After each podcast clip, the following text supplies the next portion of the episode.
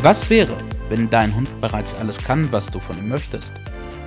Wie wäre es, die Beziehung zwischen Mensch und Hund aus einem ganz anderen, neuen Blickwinkel zu sehen und zu denken? Herzlich willkommen bei Letzter Ausweg Halterschule, deinem neuen Lieblingspodcast rund um das Thema Hund und Halter. Hallo und herzlich willkommen. Wir freuen uns total, dass du auch dieses Mal wieder mit dabei bist. Hallo so schön, dass du da bist. Heute schauen wir uns ein ganz besonderes Thema an. Und zwar beleuchten wir auch in der Tiefe, wie all die Beziehungs- und Bindungserfahrungen, die du bereits in deinem Leben gesammelt hast, sich in deiner Mensch-Hund-Beziehung zeigen und tauchen da tief ab. Ja, wir alle machen natürlich äh, ja im Prinzip schon vorgeburtliche Beziehungserfahrungen zu unseren ja, Bindungspartnern. Meistens sind es die Eltern, es könnten aber auch Großeltern oder andere nahestehende Personen sein, die sich um uns kümmern. Und da machen wir oder da, da, da werden die Weichen gelegt, was wir später in unseren Beziehungen und Bindungen ja wieder weitergeben und weiter aufleben, wenn wir es nicht beleuchten und wirklich ja verändern bei uns. Und wir sagen immer, dass in der Mensch-Hund-Beziehung wir unsere eigenen Bindungs- und Beziehungserfahrungen wiedergespiegelt bekommen. Doch was bedeutet das? Denn auch dein Hund bringt natürlich eine ja, Bindung und Beziehungsfähigkeit mit und all die Erfahrungen, die er bisher auf seinem Weg gesammelt hat. Doch Stefan und ich sind der Meinung, Schicksal ist Gottes Art, anonym zu bleiben. Und deshalb trifft uns immer der richtige Hund. Und im Normalfall spiegelt uns unser Hund die Bindungs- und Beziehungserfahrungen, die wir gemacht haben, wieder, damit wir als Hundehalter die Chance haben, das zu reflektieren, zu beleuchten und aus unserer vielleicht unsicheren oder ambivalenten Beziehung und Bindung, die wir erlernt haben, auszusteigen und in uns zum sicheren Hafen zu werden. Und ich darf hier an dieser Stelle sagen, dass ich keine sichere Bindung als Kind erlebt habe. Und heute an dieser Stelle bin ich sehr dankbar dafür, weil vielleicht könnte ich heute mit euch über dieses Thema gar nicht sprechen und hätte mich selber gar nicht so tief damit beschäftigt, wenn ich sicher gebunden gewesen wäre. Ja, auch ich habe äh, eine ambivalente Bindungserfahrung äh, durch mein Elternhaus gehabt. Und ähm, wenn man sich das nicht anguckt, trägt man das weiter und man gibt es sogar auf die nächste Generation, also auf seine eigenen Kinder, genauso unreflektiert und ungefiltert weiter. Und so geht es von Generation zu Generation zu Generation, wenn nicht irgendwann einer da ist, der sagt, hey, stopp, ich muss da an mir oder ich darf an mir da was verändern und ich darf mir das angucken. Und gerade mein Hund zeigt mir ganz deutlich auf, ja, welcher Bindungstyp oder welche Bindungserfahrungen ich äh, gemacht habe oder in mir trage, welches, welches Programm da in mir läuft. Und wir können Bindung nicht einfach über einen Online-Kurs trainieren.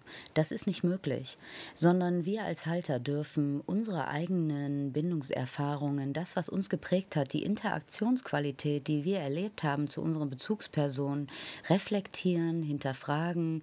Ja, da tief, tief, tief schauen, wie sind wir eigentlich in uns gebunden, um wirklich schlussendlich für uns und unseren Hund ja eine sichere Basis in uns aufzubauen, auf der man sich gemeinsam bewegt, weil alle Bindungserfahrungen beeinflussen ganz stark unsere eigene Entwicklung, die Entwicklung der eigenen Persönlichkeit. Und sind wir unsicher gebunden, wird in uns auch immer eine Urangst getriggert. Und wir sind permanent auf der Hut und schauen, okay, wo ist die nächste Gefahr irgendwo in dieser Welt? Ja, wie du vielleicht weißt, gibt es nur drei natürliche Ängste oder Urängste ähm, auf unserem Planeten. Und eine davon ist das Ausgeschlossensein aus der sozialen Gruppe. Und selbst wenn du nicht physisch ausgeschlossen bist, bist du durch eine unsichere Bindung oder wenn du ein unsicherer Bindungstyp bist, psychisch, mental ausgeschlossen aus dieser, also gefühlt aus dieser ähm, sozialen Gruppe. Bindung bedeutet ja nichts anderes als ich bin verbunden mit. Und fühle ich mich nicht sicher gebunden, habe ich nicht das Gefühl, es ist wirklich eine permanente, beständige Bindung zwischen mir und meinen Bindungspartnern, zwischen meiner kleinen Gesellschaft, zeigt sich das überall wieder. Ich fühle mich niemals wirklich eingebunden in die Gesellschaft, die mich umgibt. Und da entsteht natürlich auch ähm, so ein Grundflimmern, so ein Grundstress, weil ich eben mich nicht wirklich und hundertprozentig und voll und ganz dazugehörig fühle, mich sicher eingebunden fühle und ähm, ja, dadurch automatisch äh, mein Stresslevel grundsätzlich erhöht ist. Kriegst du meistens dann nicht mehr so bewusst mit, weil du bist es gewohnt, dass es immer so ist. Ja, und Stefan und ich, wir geben in unseren Mentoring-Runden ganz häufig den Menschen auch mit, dass in reizschwachen Momenten zwischen dir und deinem Hund sichtbar wird, dass da eine liebevolle und dennoch materielle Bindung vorliegt. Materiell, weil du im Normalfall mit Futter, Spielzeug, und ja, Hilfsmittel allgemein arbeitest. Genau, um damit in irgendeiner Art und Weise die Bindung zu deinem Hund zu aktivieren, zu fördern was auch immer. Und wenn es nur die Leine ist, auch die ist ein Hilfsmittel und da ist dein Hund an dich angebunden. Und wir sprechen hier in diesem Zusammenhang von materiell, weil du, du es von außen genau. zuführst. Genau, von außen und es kommt nicht von innen heraus. Und es auch einen sehr mechanischen Charakter hat. Ja, und in reizstarken Situationen zeigt sich dann im Normalfall eine katastrophale Bindung, weil man sieht dann, dass überhaupt keine Bindung da ist. Es ist keine Verbindung zwischen Hund und Halter da. Jeder macht so sein eigenes Ding. Der Hund läuft in seinem Muster, du läufst in deinem Muster und im Prinzip macht ihr ja jeder sein Ding mental, emotional voneinander getrennt. Jeder strampelt praktisch ja ums Überleben in Anführungsstrichen. Und in diesem Zusammenhang ist es auch ganz wichtig zu beleuchten, dass jeder Säugling, alles Lebendige auf dieser Welt, vor allen Dingen wir Säugetiere von Geburt an das Bedürfnis nach Bindung haben und wir es proaktiv und auch aktiv in uns spüren, fördern, nach außen kundtun, hey, ich brauche hier Bindung. Das ist ja wissenschaftlich erwiesen, wenn du jetzt ein Neugeborenes null Kontakt mit dem haben würdest, also ein Menschenbaby und es nie irgendwie körperliche Nähe, Zuneigung, Kontakt hätte, würde es sterben. Sterben an einem emotionalen, ja, Kollaps nicht, nicht an einem, weil es ihm physisch irgendwie mangelt oder weil er irgendwie körperlich, äh, sondern der, die, die, die mentale, die psychische Geschichte würde zum Tod führen und ist auch ja, erforscht, ertestet worden, dass das tatsächlich so ist. Also ohne Bindung ähm, egal wie gut oder wie schlecht, haben wir keine Überlebenschance. Wir sind dann nicht lebensfähig.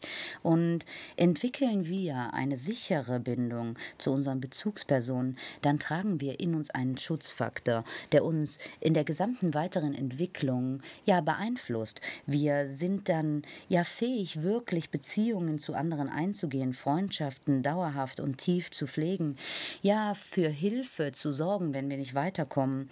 Und wenn wir wirklich als Hundehalter beginnen, bei uns selber zu reflektieren, zu hinterfragen, welcher Bindungstyp sind wir, was war da wirklich bei uns los, dann können wir es schaffen, ein sicheres Fundament zwischen uns und unserem Hund aufzubauen, weil es ist nicht so, nur weil du keine sichere Bindung als Kind hattest, dass du das nicht später nachholen kannst. Für eine schöne Kindheit ist es niemals zu spät und du selbst hast es wirklich in deiner Hand, auch heute dich sicher in dir zu binden und damit deiner Mensch-Hund-Beziehung wirklich wirklich ein Fundament zu bauen, das euch viel, ja, einen viel größeren Blickwinkel erlaubt, ihr beide sicher gebunden einfach euch auf einer ganz anderen Basis bewegt und so ja einen viel höheren Faktor an Stressresilienz in euch tragt und die Dinge wirklich wieder so sehen könnt, wie sie ist, ohne dass permanent das gesamte Nervensystem in Aufruhr ist und nur darauf wartet,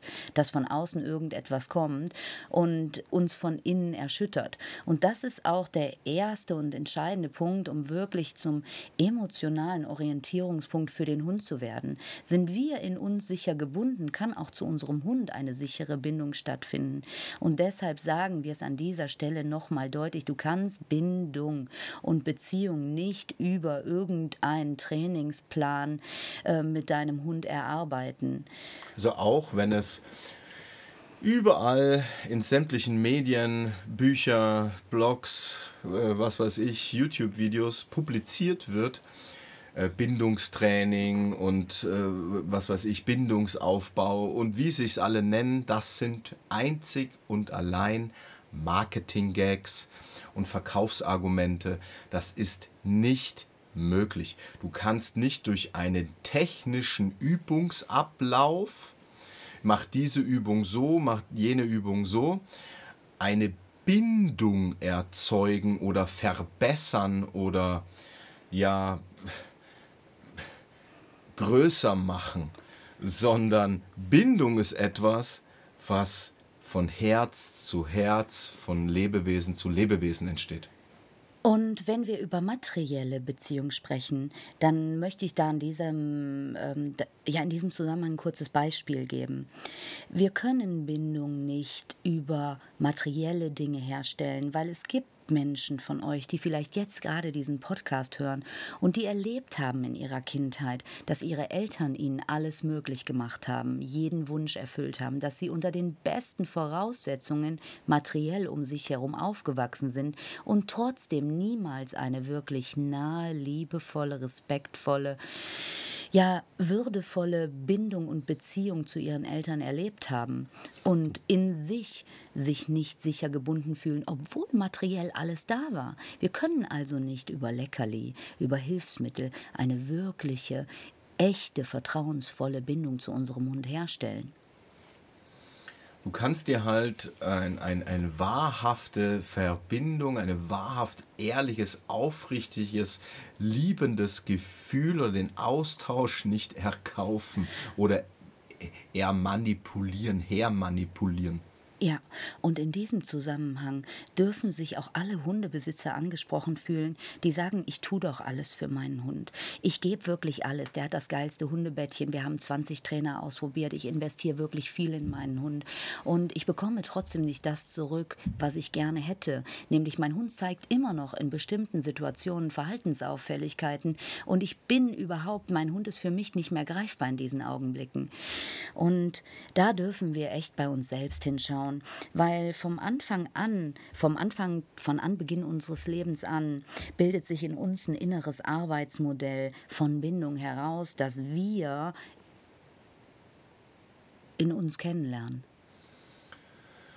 Ähm, und wenn du diese ganzen, ich möchte da noch eins ganz kurz dazu ergänzen, wenn du das alles gemacht hast, was Rebecca jetzt gesagt hat, das tollste Bettchen, das tollste Futter, die 20. den 20. Trainer, und du immer noch an dem Punkt stehst, wo du vielleicht stehst, wo du sagst, hey, da gibt es Schwierigkeiten, da sind äh, Probleme und so weiter, dann bleibt dir am Schluss nichts anderes, als endlich anzufangen, bei dir selbst hinzugucken. Ein Hund, der zum Beispiel jagen geht, ist niemals sicher an dich gebunden, weil sonst würde er das nicht tun.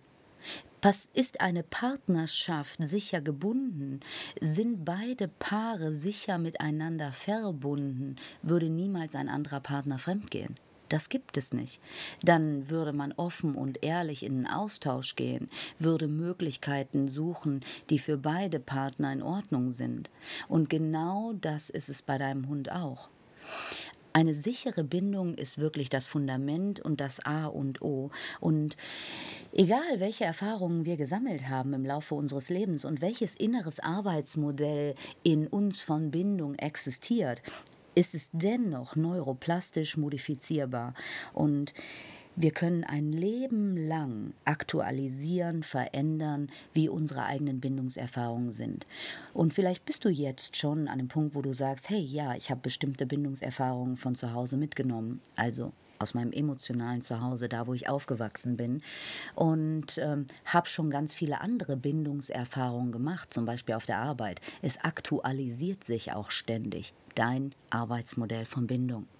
Was Rebecca sagen möchte, ist, dass du jederzeit die Möglichkeit hast, es zu verändern, es neu zu gestalten, es dir anzugucken, es in dir diese ambivalente Bindung oder diese unsichere Bindung, die du vielleicht vorgelebt bekommen hast, erlebt hast, ähm, zu verändern. Und wie willst du mit deinem Hund sicher gebunden sein, wenn du es nie gelernt hast, wenn das dein inneres Arbeitsmodell ist und du es vielleicht gar nicht weißt? Bist du in dir sicher gebunden, kannst du auch einen Hund abholen, der von sich aus nicht sicher gebunden ist, weil er zum Beispiel von seiner Mutter verstoßen wurde und mit der äh, Flasche aufgezogen wurde, keine Wurfgeschwister hatte, die Mutter beim der Geburt vielleicht auch gestorben ist, bei einer Amme aufgewachsen ist. Weil dein Hund bringt natürlich auch seine eigenen Bindungserfahrungen mit in euer gemeinsames Leben, in euer Zusammenleben.